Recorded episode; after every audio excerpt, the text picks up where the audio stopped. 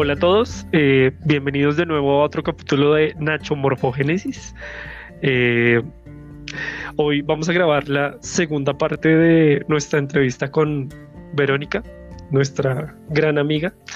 Eh, y pues primero le doy la bienvenida a mis compañeros de podcast, César, Ingrid y por supuesto Verónica.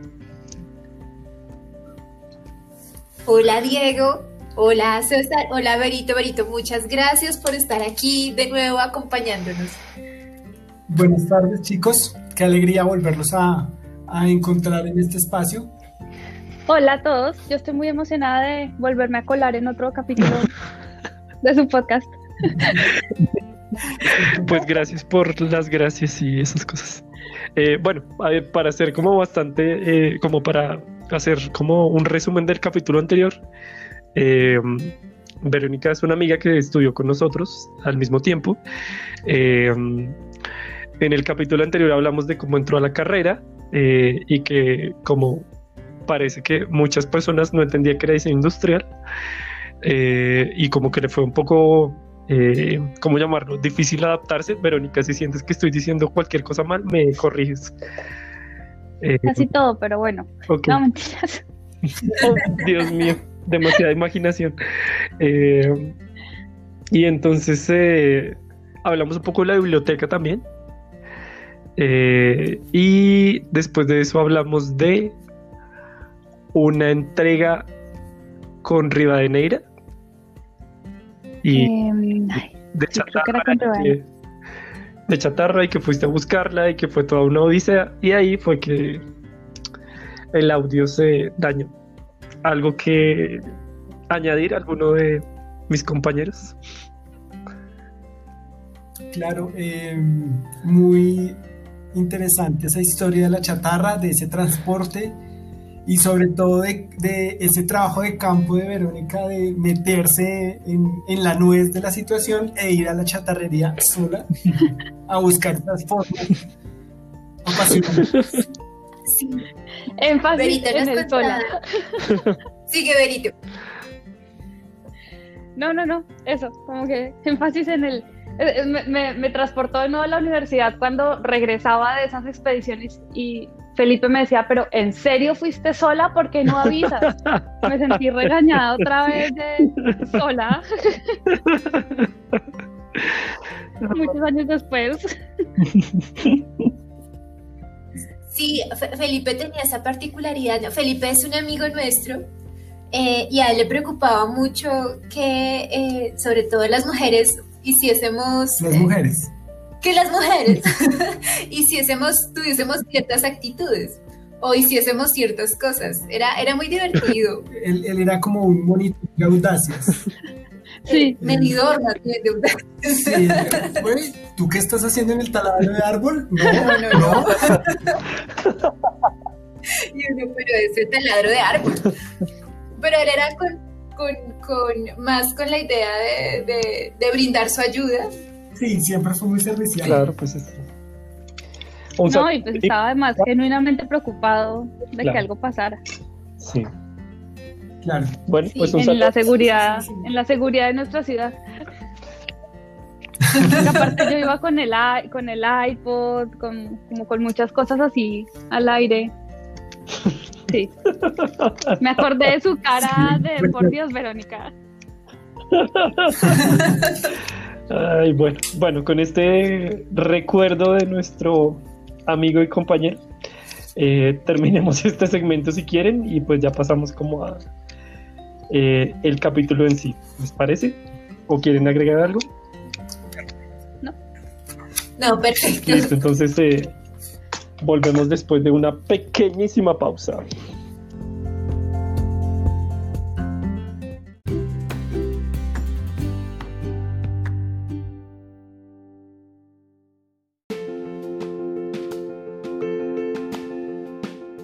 Listo, volvimos eh, y pues sí, estábamos hablando aún de nuestro amigo, el amigo protector. sí, digamos, un, amigo preocupado. Sí, sí, sí. Por sus amigas. Pues, yo diría que en general, no sé, como eh, en general, pues Felipe era bastante como cuidadoso, porque yo, yo estuve con él en integral. Eh, y pues sí, era como una persona. Yo, yo siempre pensaba que era una de esas personas que tienen los pies en la tierra.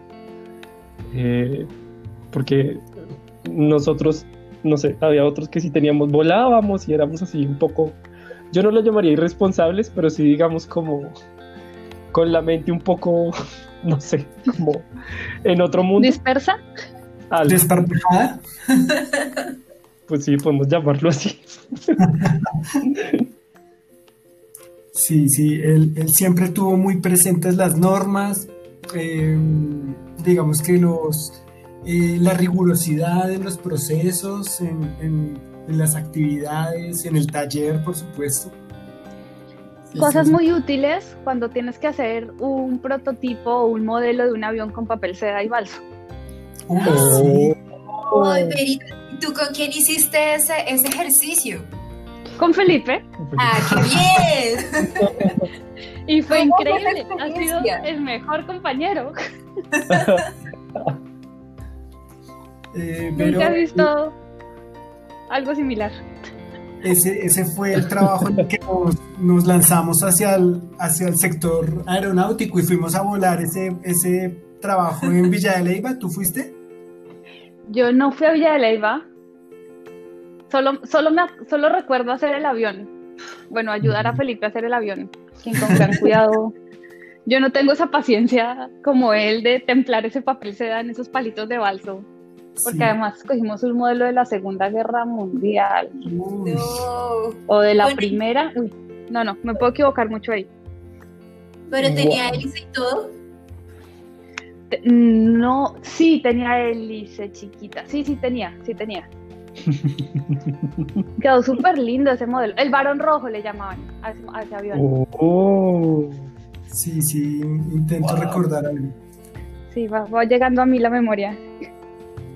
Creo que eh, estábamos divididos en, en, grupos, en grupos con esa asignatura se, se impartió en varios grupos.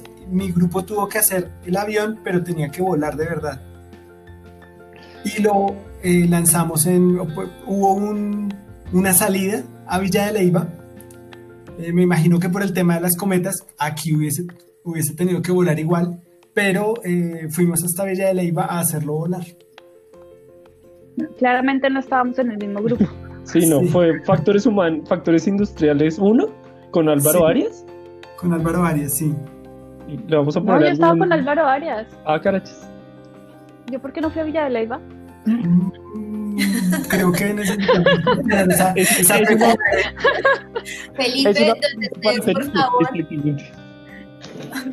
Necesitamos que nos aclares esa duda. Sí. Pero bueno, volviendo un poco como a la entrevista, eh, tal vez yo sí soy ese, ese personaje que dice, bueno, volviendo a, pero bueno. Eh, nunca pensé que eso iba a pasar conmigo, pero bueno. Eh, no, a ver, retomando un poco lo último que hablamos fue la entrega eh, de Historia del Arte 4. Eh, y pues, no sé, podríamos como dar otro paso un poco porque eh, lo primero que yo te pregunté un poco después de que de esta pregunta en la entrevista anterior fue cómo empezaste a descubrir qué ibas a hacer como cuando te ibas a graduar, que siento pues que es una cosa que mucha gente pregunta como, oh Dios mío, ¿y ahora qué voy a hacer? Mm, sí, es cierto. Em, hay preguntas muy importantes como esa que yo no me hice. Em, y, a lo mejor pienso ahora que debí haberme la hecho, pero en mi caso se dio todo como más, más fluido. Mi, frontera entre la carrera y trabajar em, fue muy borrosa porque yo en verdad empecé a trabajar, entre comillas, como en quinto semestre porque eh, se presentó la oportunidad de hacer parte eh, del, del, programa que estaba iniciando el Museo Nacional de Voluntarios de la División Educativa. Entonces, esto fue uno de esos encuentros de, de escaleras ahí en la facultad. No era mi encuentro, pero yo estaba en la escalera, em, donde yo, yo, andaba con, con Pacho, y nos encontramos con María del Pilar y creo que María del Pilar en alguna conversación habían, habían hablado con Pacho de este tema de, de, lo que se estaba iniciando en el Museo Nacional y él le preguntó si, podían ser, si podía ser parte del voluntariado. Ella quedó de hablar con, con un profesor colega de ella y cuando nos encontramos ella le dijo, ay, ya hablé y sí, puedes ir, te entrevista mañana. Entonces yo llegué a la entrevista y terminé haciendo parte del, de este primer programa de voluntariado que se estaba formando en el museo. Eh, uno primero era voluntario, aprendía como sobre las colecciones del museo eh, y luego ya te convertías en monitora docente. Entonces para el momento en el que yo me, me iba a graduar, yo ya trabajaba en el museo como monitora docente en las exposiciones temporales y en la permanente. Entonces digamos que ya estaba trabajando y, y para mí el museo se convirtió como en un espacio muy natural y muy agradable. Entonces como que para mí graduarme era como graduarme y, y ya había algo en el camino. historia interesantísima porque es la prueba de la suerte de estar en el, en el escalón correcto. De la escalera correcta. sí, literal. Y de hablar, o sea, como de, no sé, de preguntar porque también, no sé, yo digo, si me hubiera quedado callada. Claro, pues claro Benito, o sea que tú apenas te graduaste, tú seguías vinculada al museo y de alguna manera era, fue tu encuentro también con la carrera de ver el diseño desde la óptica de la historia, de cómo entender los objetos desde esa mirada. ¿Cómo fue ese camino?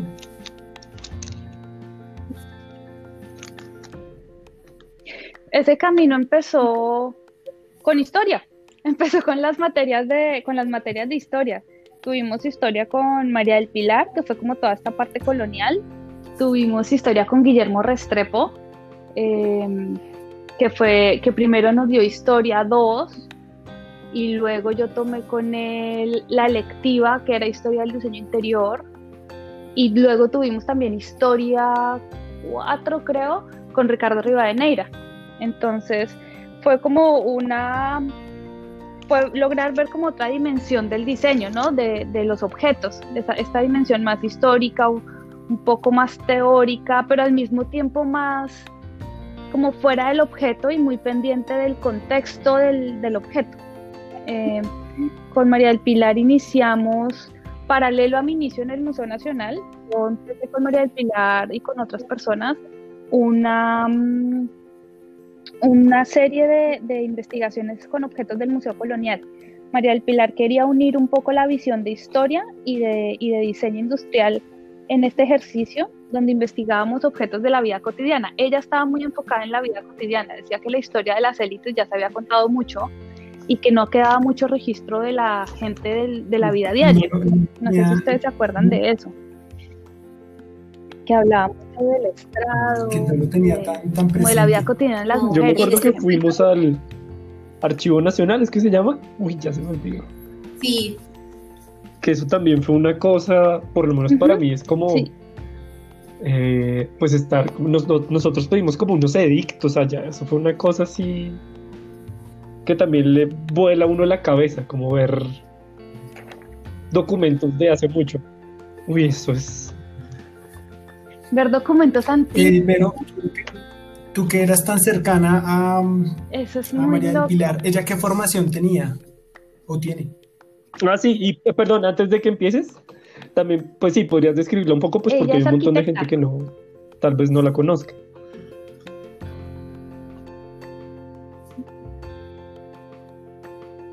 Mm, María del Pilar era, era, era una profesora que nos daba historia, pero ella como investigadora estaba muy enfocada en, el, en la época colonial y en una serie de objetos, cuando yo la, cuando nosotros la conocimos, ella estaba en ese momento haciendo investigaciones sobre los bargueños y en general como sobre los es importante, es importante, sí, es importante como describir esas palabras porque me escribieron como del capítulo pasado que hablamos de un mogador, pero creo que no es un objeto muy familiar. Entonces, sí. hablar de escribir esas cosas.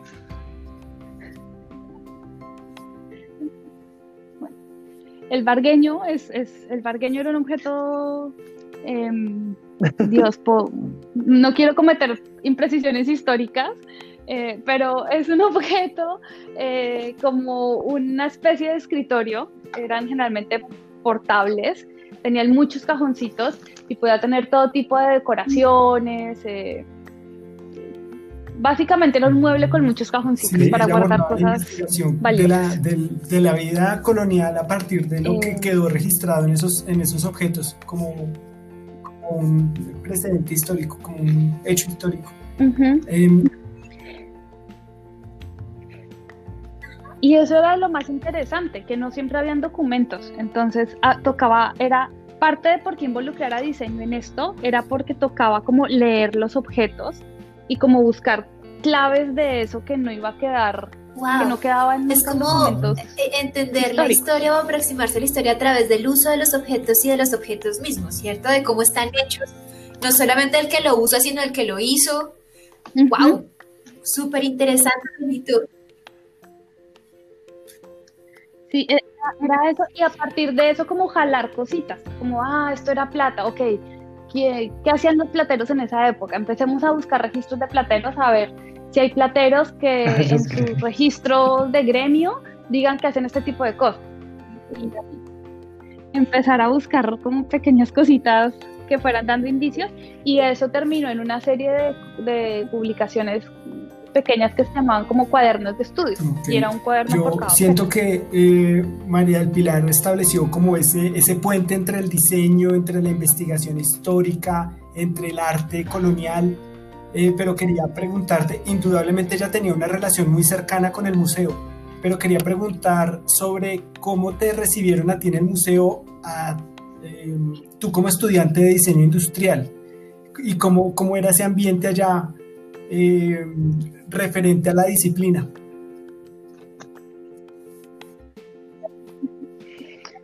Yo creo que muy, primero que todo muy bien, o sea, creo que como venía de, venía con este tema de estar haciendo investigación, eso me ayudó un poco también a entenderme con las otras personas que estaban formándose como voluntarias, que venían de historia, venían de arte, la ventaja del Museo Nacional es que el museo tiene tres grandes colecciones. Tiene una colección de historia, una de arqueología y una de, pues, de arte y pintura.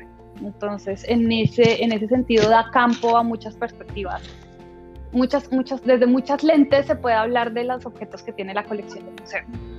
Eh, entonces, eh, no había como un sesgo hacia, no, tú eres diseñadora, no tienes nada que hacer aquí, ¿no? Sino había como, como esta apertura a escuchar distintas voces y un poco el ejercicio del voluntariado era tener voces em, que estudiaran sobre la colección y pudieran como un poco construir su discurso, no construir un discurso único, sino como un discurso también em, de, diversidad, ¿no? como dice la, la, Constitución pluricultural y diverso. Palabras tan, tan comunes hoy en día, ¿no? Muy usadas, me refiero. Y poco aplicadas, sí. sí, claro, se viven. De, de, esos objetos y de esas investigaciones que tú hiciste y algo que me deja muy, que me impacta muchísimo es ese discurso, que a la larga es un discurso político y es contar la historia de lo común y de lo popular eh, a través de esos objetos, porque la historia de las élites ya está escrita. ¿Qué recuerdas o que te marcó mucho?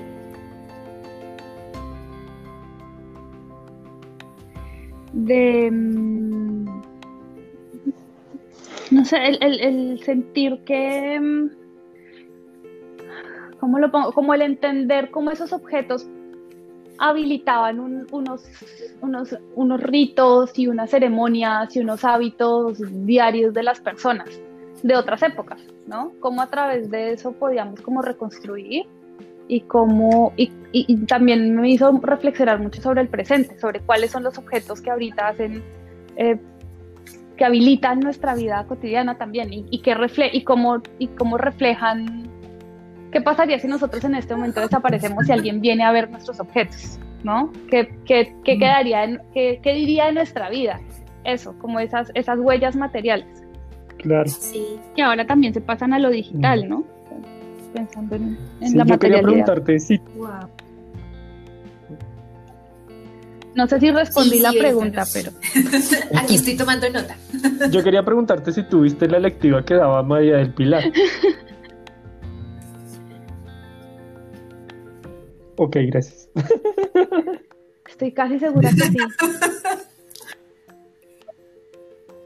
Porque creo que, que en esa fue que hicimos el, el estudio de los faroles procesionales, que fue mi objeto de investigación, y el salterio. Ah, bueno. Sí, sí, yo la tuve que haber digamos que una cosa que yo quería como un poco como resaltar era que, eh, no sé, como que una cosa era como la línea estructural de, de la carrera y otra era como esas electivas que daban estos profesores que uno veía y como eh, pues ver la electiva no era solo profundizar en un tema, sino profundizar un poco como en como en la relación que tenía uno con los profesores y el tema que investigaban.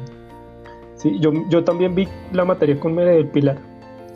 Eh, y claro, o sea, es, es- es como, no sé si es así como llamarlo, pero sentía un poco que las, eh, el, el eje curricular era como un poco como un, como una, como una pequeña prueba de profesores, por llamarlo así, como una muestra de ellos y luego las selectivas era como profundizar en un mundo eh, como donde uno podía como eh, descubrir más cosas de ellos y de lo que uno pues sentía como importante de lo que ellos le daban. Me enredé, perdón. De hecho, de... No, no, pero sí es cierto, o sea, es como, bueno, para eso estaban también las líneas de profundización, ¿no? Yo, por ejemplo, tomé eh, objetos ciudad y cultura, no sé si ya lo había mencionado, pero esa fue mi, ese fue mi, mi camino de, no sé, de escape, puede ser del diseño, de la parte industrial del diseño. Ese fue mi de escape. Claro, como para, para hacer un paréntesis y hacer aclaraciones, esto es nota de pie. Eh, en nuestra, cuando nosotros hicimos la carrera, eh, habían unas profundizaciones que tú empezabas a tomar más o menos desde, ¿Sexto? desde qué semestre, desde sexto, cuarto, ya Yo no creo que desde que, que- desde que sí, desde que terminábamos taller, los talleres básicos. Sexto. Creo que empezaban cuando empezábamos los talleres específicos, como de factores humanos. Creo. ¿no? Tampoco. Es. Claro, cuando terminábamos las expresiones, Sí, ¿no? Expresión 1, 2, 3, 4, 5, 6, Ok. factor humano. Digamos que para mediar en quinto. Hacia mediados de la carrera. hacia mediados de la carrera, y uno empezaba a tomar materias eh, que, eh, digamos, para cumplir los requisitos para poder tomar esa profundización. Uno escogía ese énfasis. y uno escogía ese énfasis. Entonces aquí, por ejemplo, Vero escogió objeto, sociedad y cultura, muy de la, de la, línea, de, la, de la línea de las materias que tienen que ver con la historia. Eh, había otras profundizaciones como Que yo la gestión. tomé. Eh, Que yo la tomé. Sí, Nosotros también No, sí. eh, estaban, me acuerdo, Empaques, empaques. empaques. empaques. Eh, yo- eh, Y otra era como de tecnología, Producción. producción. Era como producción, era más, un poco más vinculada con CNC y bueno, que, otros desarrollos ¿Qué que para la época eran guau. Uy, CNC. no, Control. eh, num- control numérico. Control con- corte por control numérico ¿no? computarizado. Control- punto, Nosotros Es- vimos y Benito vio. Sí, editemos esta parte. claro que el control numérico computarizado ahorita es un concepto arqueológico. Sí, no. Exacto. Como Flash. Exacto. pero hay- hoy, por ejemplo, vi- digo, no sé si estoy en el tema, pero hay que eh, eh, como que valorar mucho ese flash porque hoy vi como un video de que ese programa en específico eh, propuso muchas cosas muy interesantes en términos de usabilidad eh, digital y propuso un montón de protocolos Claro. de interfaz, de diseño, de todo. Decía, el, el video que vi decía una cosa muy bonita y, y era que fue un programa que hizo que diseñadores eh, y programadores empezaron a usar el mismo programa. Que me pareció así como. Sí. Como que, como que los diseñadores podían Ah, empezar a programar y los programadores podían empezar a diseñar. Pero bueno, nota al pie, continuemos.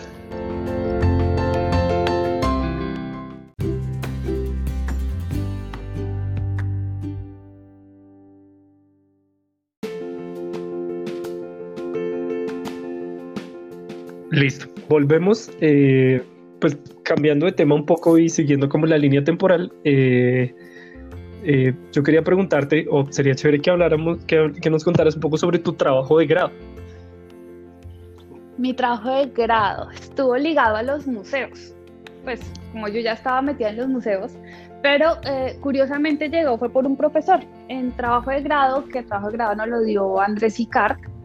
Eh, él le, de la Red Nacional de Museos tenían cinco, cinco museos regionales de Atlántico que estaban buscando pasantías o el apoyo de, estudiantes para rediseñar eh, o diseñar la exposición de, de, cinco colecciones que habían en estos, en estos municipios. Y en esas, pues con Pacho, ya mencionado antes, nos metimos a, una, a uno de esos municipios para hacer nuestra tesis. Entonces, el, el, nuestro municipio asignado era Galapa. Galapa es un pueblo que queda como a 40 minutos de Barranquilla, un pueblo donde hace mucho, mucho, mucho calor. Eso para dos bogotanos cachacos como nosotros fue muy duro, pero la experiencia fue muy interesante porque implicó un par de semanas a este, a este municipio eh, y nuestra sorpresa cuando llegamos allá fueron dos. La primera, que, el, que, el, que en este pueblo era donde se hacían todas las máscaras para las comparsas del Carnaval de Barranquilla, o sea, era un pueblo histórico y con una tradición artesanal como muy vigente y muy viva. Mm. Y dos, que la colección arqueológica, que era como el centro y pretendía ser el centro del, del museo, eh, que había sido una donación de una familia, la mitad de esas, no sé si la mitad, pero una gran parte de, de, la, de la, colección eran réplicas. Y era, pero eran unas réplicas famosas, porque hubo una época donde, donde se hicieron ese tipo de réplicas cuando la arqueología en la costa estaba como en auge. Ahorita no me acuerdo el nombre, pero ese tipo de réplicas tiene un nombre. En todo caso, para pues, fines educativos y eso funcionaba. Eh, entonces ahí nosotros lo que nos planteamos fue, viendo que el pueblo pues no era un pueblo turístico precisamente, el pueblo, de, el, el, museo tenía que tener como centro a la misma comunidad, debía como mantenerse y vivir de la comunidad y con la comunidad. Y, buscamos, gracias al, director que tuvimos de, tesis, que fue como un, como lo que uno dice realmente un mentor, eh, nos enseñó un libro que se llamaba Etnoarqueología eh, y ahí empezamos como a ver y como todas estas nociones de diseño de museo sostenible, diseño participativo y, y, durante la tesis hicimos un poco de etnografía, un poco de modelos sostenibles. Total, cuento corto, diseñamos el, el modelo de negocio del museo y, y, como el propósito del museo de que, de que me fuera como este encuentro entre el pasado y, y el presente a través de lo arqueológico lo, y lo folclórico. El tema es que cuando fuimos a presentar eso como una tesis de diseño, pues nos dijeron, ¿y dónde está la parte de diseño? Porque se entendía, como que no había un objeto que se estuviera diseñando tangible, como un producto específico. Uh -huh y eso nos tomó un par más, nos tocó pedir una extensión de tesis para añadirle eh, a, la, a, la, tesis algo que la pudiera hacer valer como tesis de diseño. Entonces diseñamos los muebles de la exposición y hicimos los renders. Oh. Y ahí ya no la valieron como, como, como, como tesis de diseño industrial, ¿no? Como, pero que eso fue muy chistoso en la época, pero era muy normal. Era muy normal decir, si no tienes un producto que estás diseñando, un producto que puede ser como puesto en planos técnicos y renderizado, no es como una tesis de diseño industrial. ¿no? Mm. Nos, nos, nos, con la tesis nos salimos un poquito del campo, que ahora sí es un campo válido, ¿no? Ahora el campo, sea, el campo de lo que es pertinente del diseño se ha diversificado. Mm. Sí, claro, ustedes, ustedes, fueron pioneros, digamos que fueron los que empezaron a abrir esos espacios, porque hablar de diseño participativo, hablar de etnografía, eh, trabajando de la mano junto con el diseño, involucrar a la comunidad y a la población, que el objeto mismo eh, que lo importante no fuera el objeto, sino que fuese la relación y los vínculos que la misma población creaba con su historia. Eh, e-, ese discurso se ha ido construyendo poco a poco. Sí, y ahora como que suena, ahora uno lo ve y suena como muy, y creo que es un tema de contexto, ahorita suena como muy lógico hacerlo así, pero en esa época en verdad sí, sí, era como algo que hasta ahora se estaba empezando a abrir como, como un espacio de participación para los diseñadores y como esa mezcla de, como esa, esa conversación entre las disciplinas de ir a hablar con los artesanos. Nosotros pasábamos a veces un día entero, o sea, como un día entero entre talleres de, de los artesanos, desde cómo hacían sus artesanías hasta cómo comían, pero también fuimos a ver como quiénes eran las personas que, hacían la comida de, para, para, el pueblo, no sé, las, ir a visitar sus casas, hasta el, había una, como un resguardo indígena, como una, había también una tradición indígena y nos tuvimos a hablar como con el líder indígena, nos agarró un aguacero en su casa y tomamos vino de mamón, eh, no sé, fue, y fue, fue todo muy, muy, fue, fue, este tema de la inmersión, ¿no? Hicimos inmersión en esa comunidad, fue como de las cosas más interesantes. Fue lindo graduarse con, con esa tesis. Y es una, una tendencia que no solamente la han tomado desde el, desde el punto cultural o desde el punto más humano del diseño, sino que también muchísimas otras eh, miradas del diseño también lo han entendido así y es que el producto no tiene un componente totalmente material. Tiene que haber una, un, un, diálogo con lo inmaterial, con, lo, con el servicio y el diseñador desde la mirada mm, que, que, se enuncie debe ser consciente de eso. Así es como, por ejemplo, incluso hasta, hasta los, los eh, diseñadores que se encargan de, de diseño de material de punto de venta también deben contemplar que la, la, lo inmaterial también hace parte del servicio, no, no, es solamente restringirnos a las volumetrías. Y, y ser conscientes del contexto, es como, eh, creo que el, el, tema contextual del diseño, y, y, eso fue algo que yo aprendí al hacer la, la profundización de objetos, ciudad y cultura, cuando hice el taller de arquitecto, pues el taller de la especialización, pero que era principalmente de arquitectura, que fue con Guillermo Restrepo, y el ejercicio era retomar una casa que fuera como de patrimonial y revalorizarla o re, como revivirla a través de un nuevo uso, mmm, implicaba entender el contexto donde esa casa estaba situada, implicaba como ir, ir jugando con estas escalas desde el barrio donde está la casa la casa en sí, la historia, la historia, lo que pasa adentro, los objetos que van a ir, la, las personas que van a entrar, como, como estas capas que, que, al final juegan en un mismo momento, pero todas estas dimensiones y escalas y ese juego del cual el diseñador tiene que ser consciente, incluso si va a diseñar solo una silla. Exacto. Benito, y tú ahorita eh, estando en Perú y también trabajando para Chile, eh, ¿cómo has eh, sentido el tema de entender el contexto para diseñar?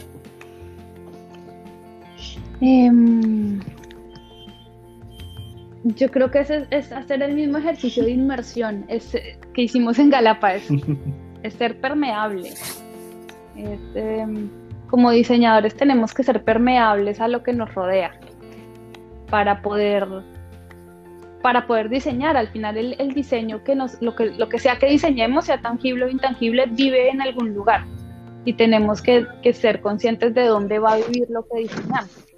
¿no? Es, lo, lo, bueno es que el diseño, a diferencia de otras carreras, eh, más que darnos como instrucciones específicas de cómo se diseña, no hay como un manual de para diseñar una silla tienes que hacer así paso uno, ¿no? Tenemos más como una metodología, como una forma de pensar, ¿no?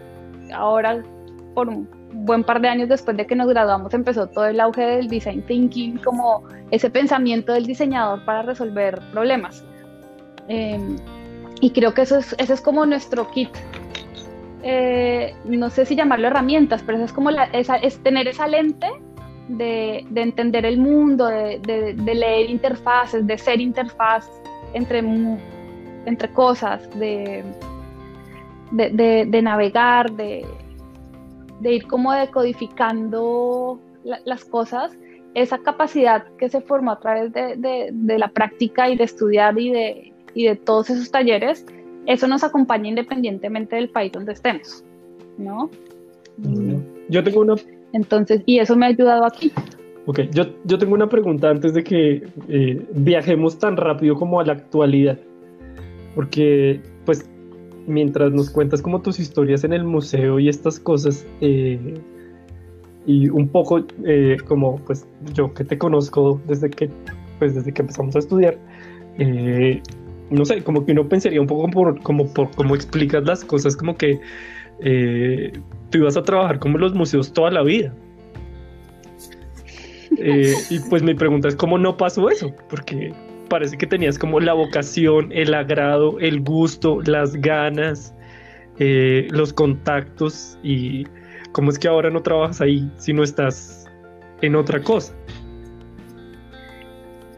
Sí, esa es una pregunta que yo me he hecho varias veces y aún no me... ¿Cómo, cómo, ¿En qué momento me desvié de ese camino?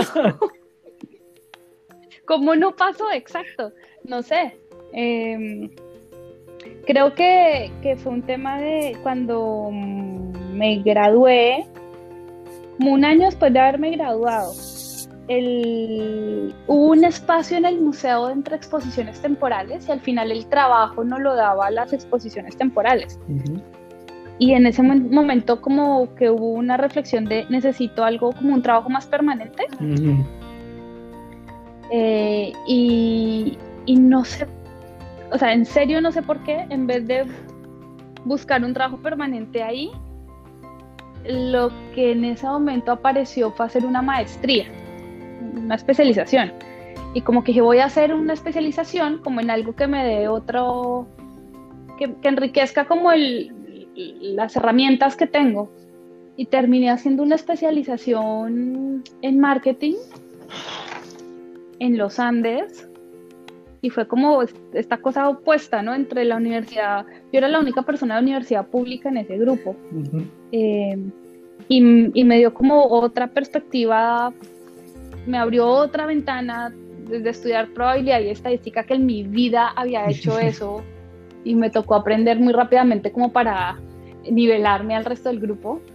Eh, y, es, y ahí fue como que una cosa llevó a la otra.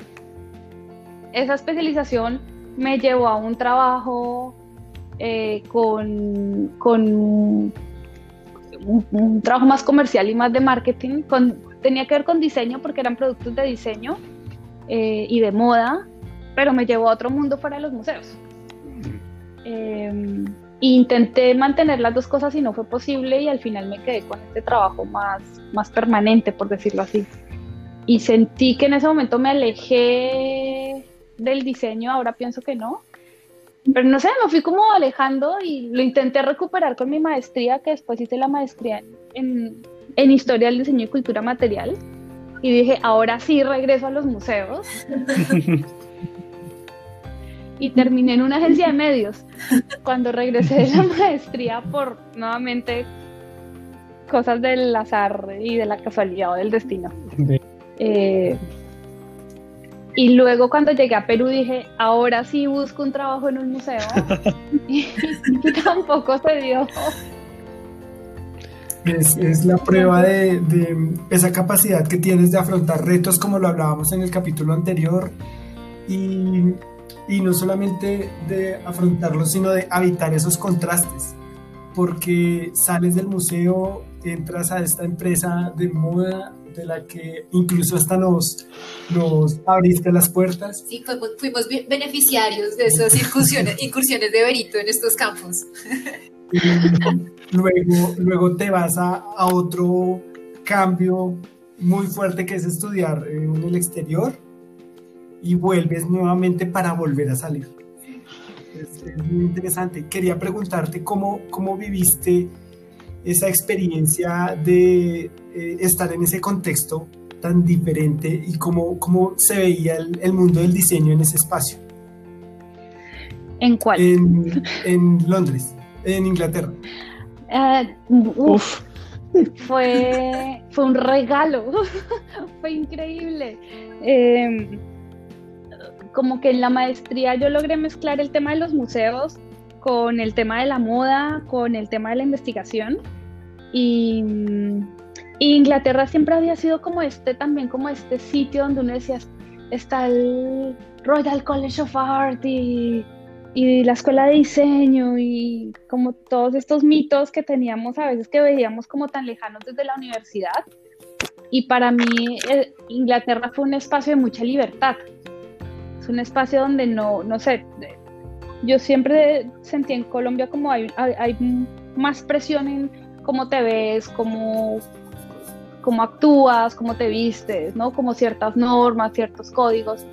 Y, cuando llegué a Inglaterra como que a nadie le importaba nada, como que había gente que se subía de mil colores y, ni siquiera había una mirada de aprobación o reproche o nada. Entonces había como esta libertad de ser y eso me permitió también como, como conocerme mucho a mí mismo en, mi estilo, en qué me gustaba, en, y, ir a los museos. Los museos en Inglaterra son gratuitos y poder ir por una calle, entrar al museo 15 minutos, volver a salir y tener como este, estos espacios donde te encuentras con todas esas, con todas estas obras, no sé, no, no, no, sé, cómo, no sé cómo resumirlo brevemente, pero fue una experiencia muy intensa y, y muy, muy bonita. También me sometió mucho al rigor académico de escribir ensayos y de, y de escribir ensayos en inglés que tiene otra estructura, eh, mi grupo de maestría era un grupo muy reducido de ocho personas porque era una, una maestría como muy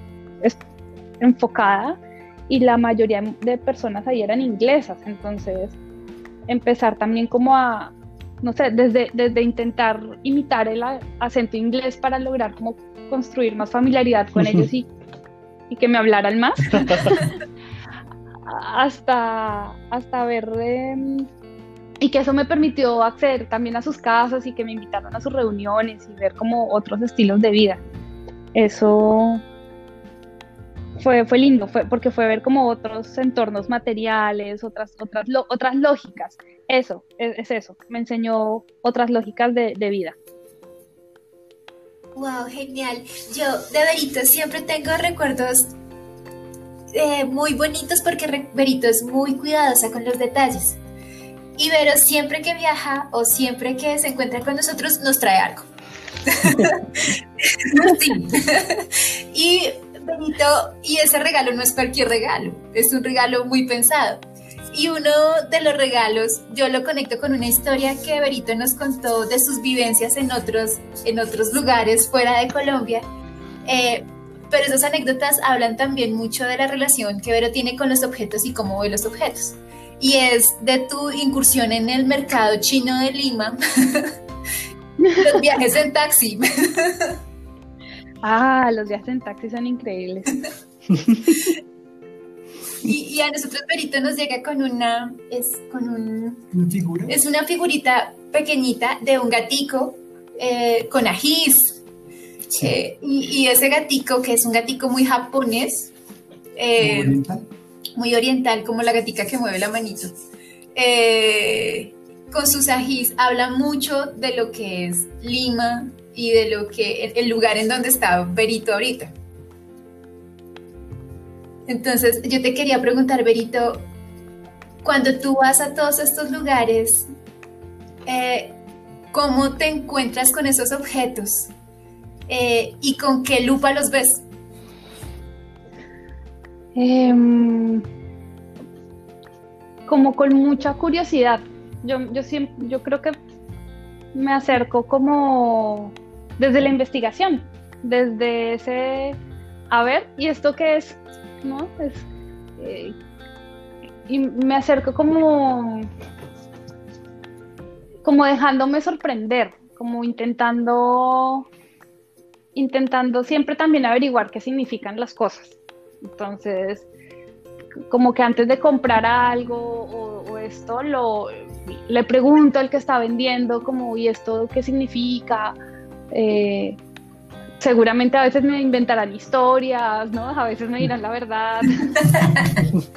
Pero como que siempre me gusta buscar la historia detrás de las cosas, ¿no? Entonces, las historias de taxi surgen eh, de subirme a los taxis y preguntarle al, al, conductor quién es él, ¿no? Como de, ¿y usted a qué horas empieza? ¿Y cómo es su día? Y, y en esas historias, en el, en el, preguntar, básicamente, yo me acerco con preguntas a las cosas. Eh, y en eso salen cosas, pues, inesperadas, porque la gente empieza a contar.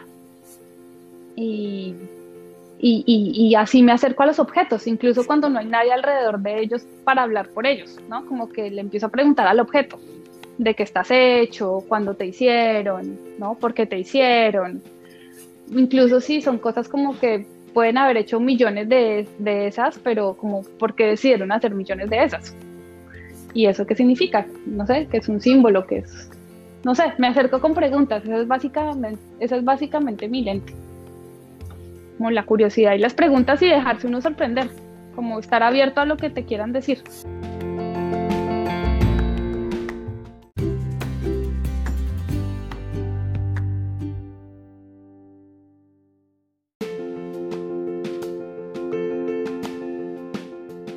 Pero en medio de la búsqueda de estos objetos, en medio de observar, de retornar a esa pregunta esencial de por qué eh, has encontrado también otras historias que hacen parte de ese contexto. Eh, me refiero al transporte público en Lima, en medio de de esos descubrimientos. Y yo quisiera que por favor nos hablaras un poco sobre, sobre eso que es tan, tan eh, fácil de... Es, es, muy fácil que nosotros nos sintamos identificados en, en esas realidades, pero tienen otro tono.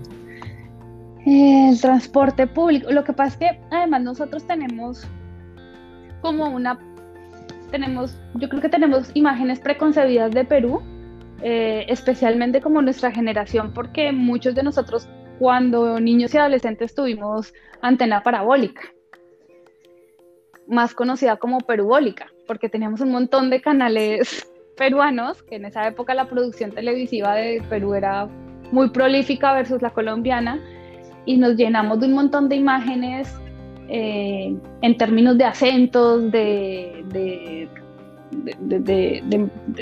muchos estímulos sonoros, de palabras, de programas, ¿no? Y creo que esa era la única imagen que yo tenía de Perú cuando llegué acá.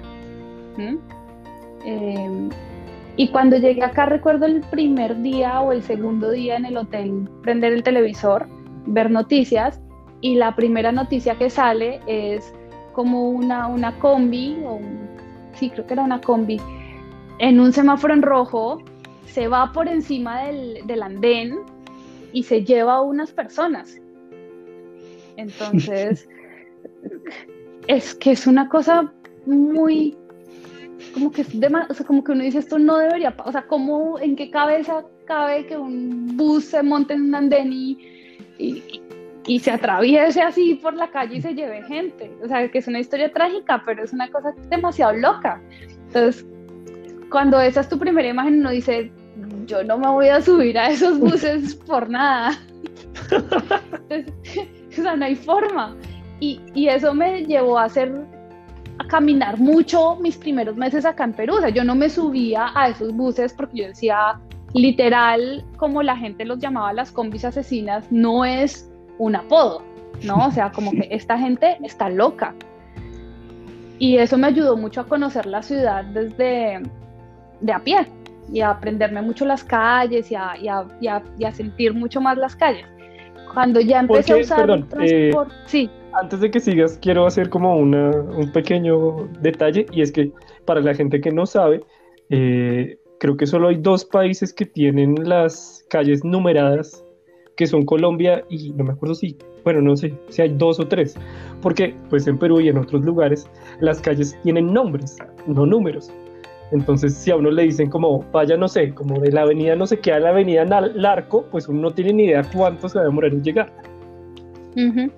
Eso, ya. Y no, y no, y si, y si te dan una dirección, pues tampoco tienes como saber que Angamos está después de Benavides, o sea, no, no hay ningún criterio que en tu cabeza te permita deducir eso, versus si uno está en Bogotá y le dicen, si uno está en la 26 y le dicen vaya a la 45. Pero bueno, el caso es que cuando yo dije voy a empezar a usar transporte público, pues dije voy a es que debe ser mucho, seguramente mucho más seguro. Y empecé, y, el tema es que cuando yo llegué acá, que fue un poquitito antes de que Uber llegara, el taxi acá es informal en su mayoría. Eh, entonces los carros que parecen particulares simplemente te pitan cuando te ven caminando y eso es un taxi. Entonces me pasaba que yo estaba como intentando esperar un taxi y venía un carro particular que me veía y de repente ponía un letrerito en la parte de encima del, del como encima de la guantera, por decirlo así, que decía taxi y me pitaba. Y era como, no me voy a subir a carro que se acaba de convertir en un taxi. Entonces, habían otros que ya venían con el letrero de taxi y yo me subía, yo me subía, lo quitaban. ¿no? Como era su manera de decir estoy ocupado.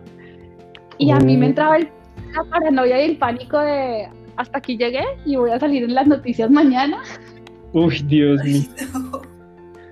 Entonces, y es que yo creo que era una confluencia de, de, los miedos que tenemos en Bogotá, que ya uno ya lo sabe administrar, más los miedos nuevos de, de ese contexto. Creo que eso es súper cierto, porque yo al principio no sabía leer como como que uno lee los códigos de inseguridad que uno conoce. Entonces, para mí eso era un claro, un claro indicio de inseguridad. Y por el otro lado está el estado en el que estaban esos taxis. O sea, muchos de esos carros, como que uno se subía y decía, yo, si yo me siento muy fuerte, esto se desarma en este momento. Eh, desde entender que venían como, no sé, con el balón de gas porque los convierten a gas y es otro olor. Entonces yo vivía mareada, cual si anduviera en flota todo el tiempo. Eh, y, acostumbrarse a todo eso fue difícil. Entonces cuando intenté ampliar mi escala y subirme al metropolitano, que es como un transmilenio, y, y, el ruido es otro. De hecho, yo creo que yo he subido mi volumen de voz porque acá la gente habla más duro. Entonces, eh, eso, eso convierte, y la gente pita mucho, o sea, no, pitan por todo. Eso es algo con lo que sigo peleando. Porque tienen que pitar, o sea, es como que confunden el pito con el freno. Y, y, y, es otro estímulo sonoro que es bien fuerte. Eso sí, es toda una experiencia. Ah, y, y, yo me acordé, es que, claro, a medida que uno vive más acá se acostumbra más a las cosas y se le olvida lo que los sorprendió al principio. Pero ahora que ustedes me preguntan, a mí me sorprendía mucho que los buses no traen la dirección al frente, sino al lado. Ok. Entonces tú tienes que ver el bus al lado para ver para dónde está yendo, pero además tienen boceador. Entonces hay un muchacho que va colgado o iba colgado a la puerta. Eh, creo que eso ya no es tan, no, sí, igual, ya no es tan común. Ah, de a poquito se ha ido convirtiendo como a, a que el mismo chofer cobra, pero tenían cobrador. Entonces el cobrador va anunciando en la puerta para dónde van y va cobrando.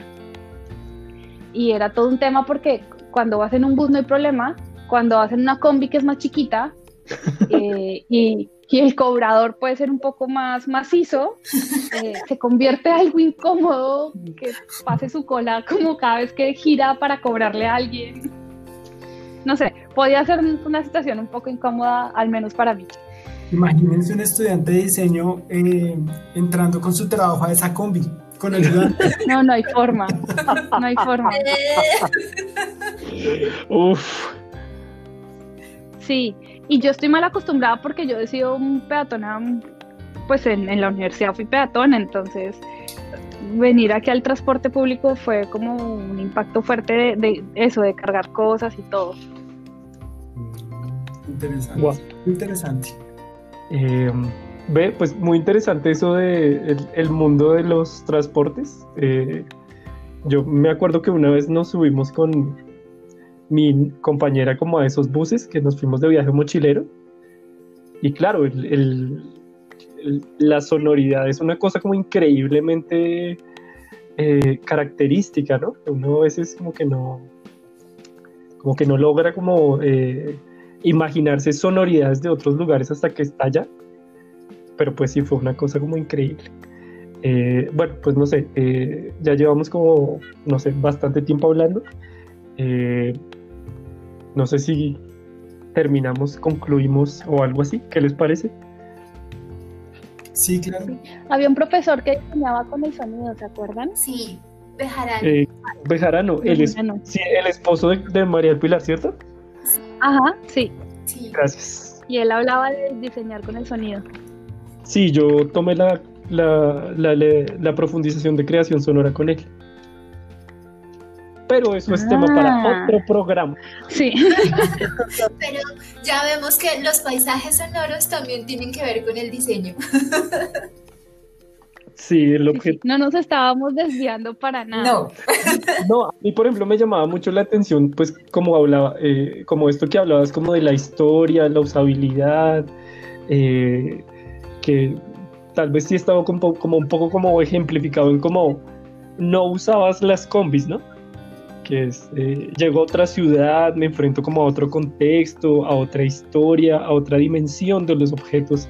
Y este objeto que a veces es una cosa como tan eh, contundente que es el transporte público y cómo cada persona lo usa de forma distinta y como eh, cuando llegas, claro, llegas como a unos, eh, ¿cómo llamarlo? Como hábitos de usabilidad que, a los que no estás acostumbrado y que te hacen decir como o acepto esta usabilidad o eh, busco como formas de evadirla, por llamarlo así. Me parecía como muy eh, interesante. No lo había visto así, pero sí, hice una elección de no usarla.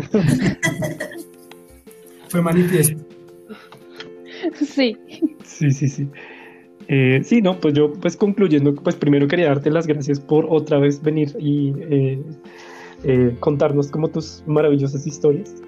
Eh, y no, pues eh, no sé si es una conclusión, pero creo que eh, definitivamente como que eh, eh, todas esas historias hablan como de una gran, como, ¿cómo llamarlo?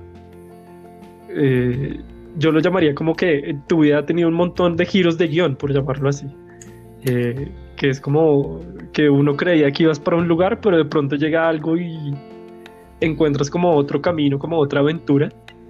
Eh, lo cual me parece muy chévere porque también habla mucho como de la forma en que uno podría llegar a pensar que es eh, se vive el diseño, que es como eh, pues de una manera como creativa, donde pues nunca te acostumbres o creas que estás en el lugar donde vas a estar toda la vida porque de pronto parece una cosa nueva y pues te lleva en una nueva aventura. Mm, Sí, y yo creo que es el tema de el diseñador navega el mundo y uno no es diseñador, yo creo que es eso, es no casarnos con diseñador algo, ¿no? Simplemente diseñadores. Sí, sí, yo también, de verito, eh, hay algo que me queda que creo que también es uno de, de, de las cosas que hace que uno se goce ese viaje y es el tema de la curiosidad, ¿no? Cómo estar, eh, lo que tú decías de acercarse a las cosas, a los contextos y a la gente preguntando, intentando indagar qué hay más allá eh, de lo que se ve a simple vista.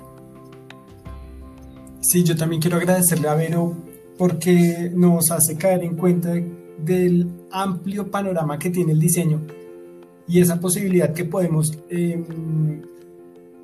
que tenemos de escoger y, y, de volver a escoger, de redireccionar y de seguir preguntando con muchísimo cuidado. Así que gracias. Ay, a ustedes. Bueno, listo, entonces eh, paremos aquí y eh, ya pasamos a la despedida. Vale. Listo.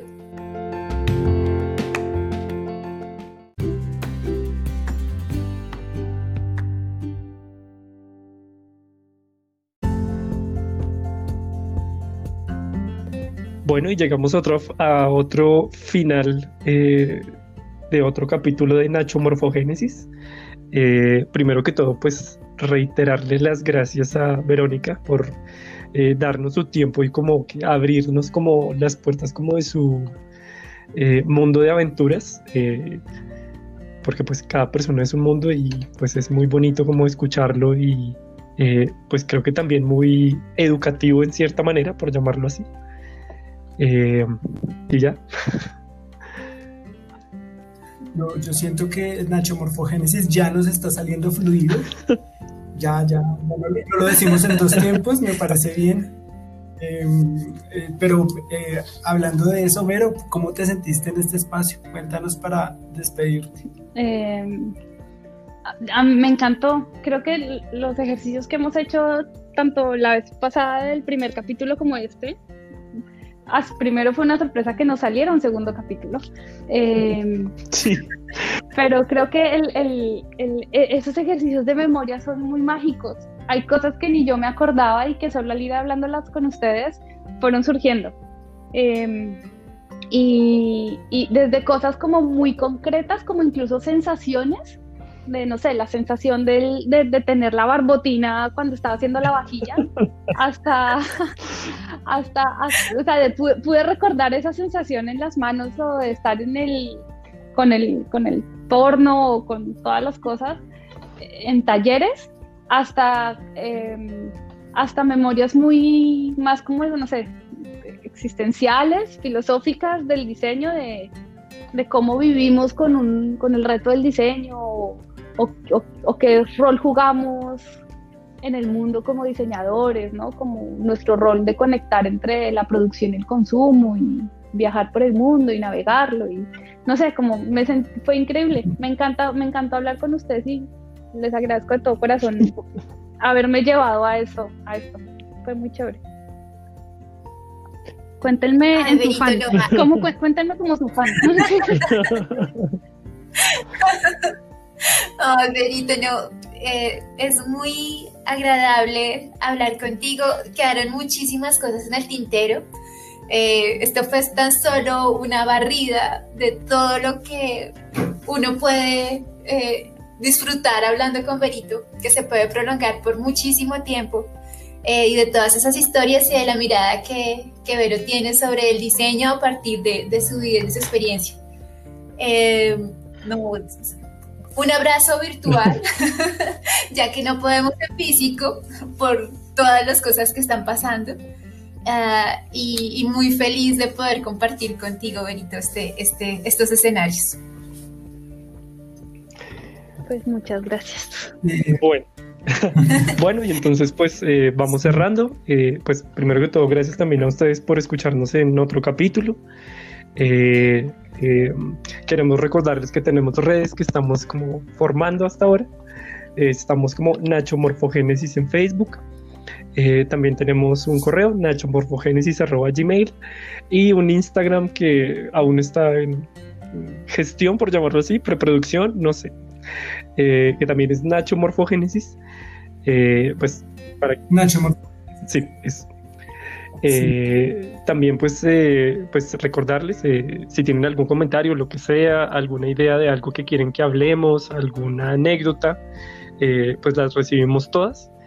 y también si de pronto a alguno se le ocurre querer venir a charlar con nosotros sobre sus experiencias estudiando diseño industrial en la Nacional, pues nosotros estaremos muy felices, no solo como conocidos nuestros, sino pues cualquier persona, porque una de las cosas esenciales de este podcast es como crear memoria de estudiantes de diseño industrial de la Nacional de cualquier época. Eh, creo que no se me queda nada más que decir. No, muchísimas gracias. Bueno, entonces adiós a todos. Bueno, adiós.